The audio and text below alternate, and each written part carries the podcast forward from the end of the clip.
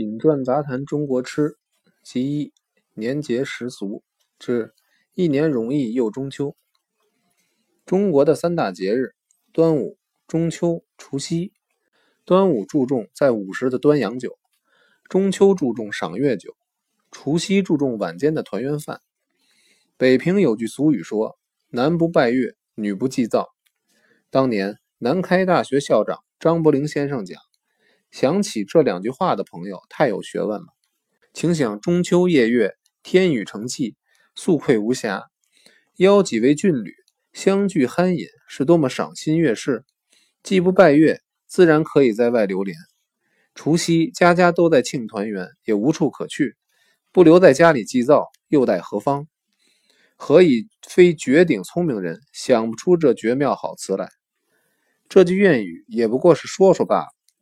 依据宫廷记载，康熙每年中秋要在避暑山庄如意洲的镜湖或是银湖举行祭月大典后，出透嫩凉，才起驾回京。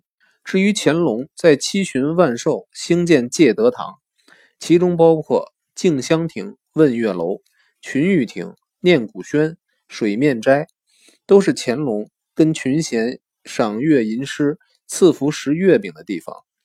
以上种种都证明。皇帝老官是照样拜月的。中秋节月饼是应时当令的点心，北平月饼只有饽饽铺买，分自来红、自来白、酥皮、翻毛四种，若干年来一成不变，还是独家生意。不像台湾，刚刚过完中元节，大街小巷凡是卖吃食的，都想办法赶趟子，临时做月饼来卖呢。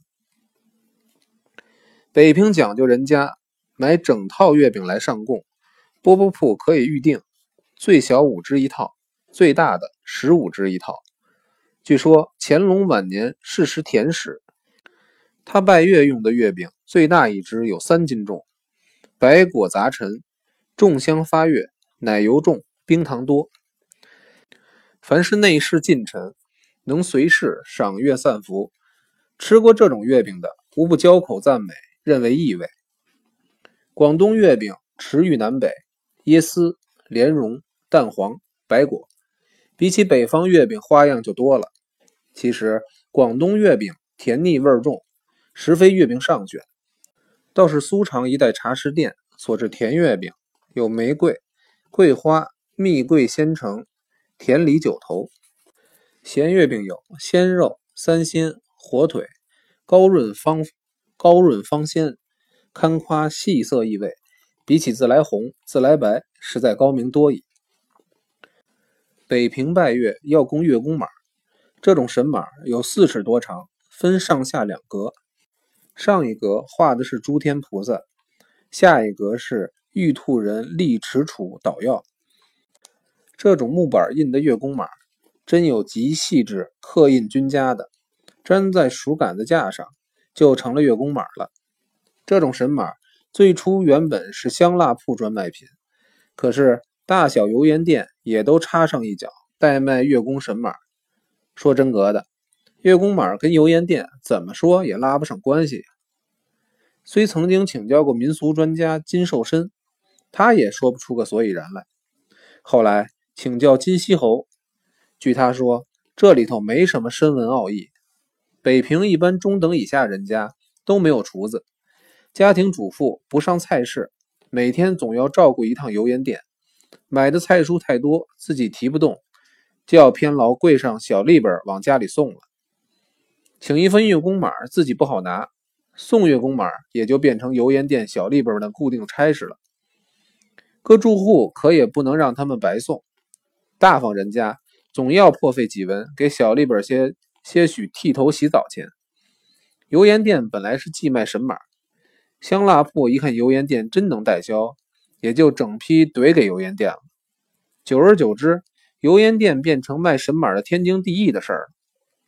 可是神马种类甚多，油盐店所卖只限于月宫马，其余神马还要到香辣铺去做的。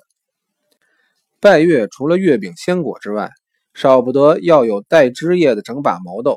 还有鸡冠子花照老妈妈论来，家里如果有怀孕少妇，要准备一只西瓜，让孕用让孕妇用锁狗牙方法来切。河口是偶数生闺女，奇数生胖小子，据说还百试百灵。拜月用的鸡冠子花，撤供时候要把鸡冠子花扔在房上，可以保佑全家老少不会染患沙麻豆疹一类阴恶的病。插神马的鼠节杆，在送神坟马时，如果有爱尿床的小孩，用来打打小孩的屁股，以后就不逆抗了。虽然说这些都是迷信，但也增加了家人团聚、庆贺中秋的情趣。追来赶去，惹得大家哈哈一笑。赏月的团圆饭自然是比较往日丰盛别致。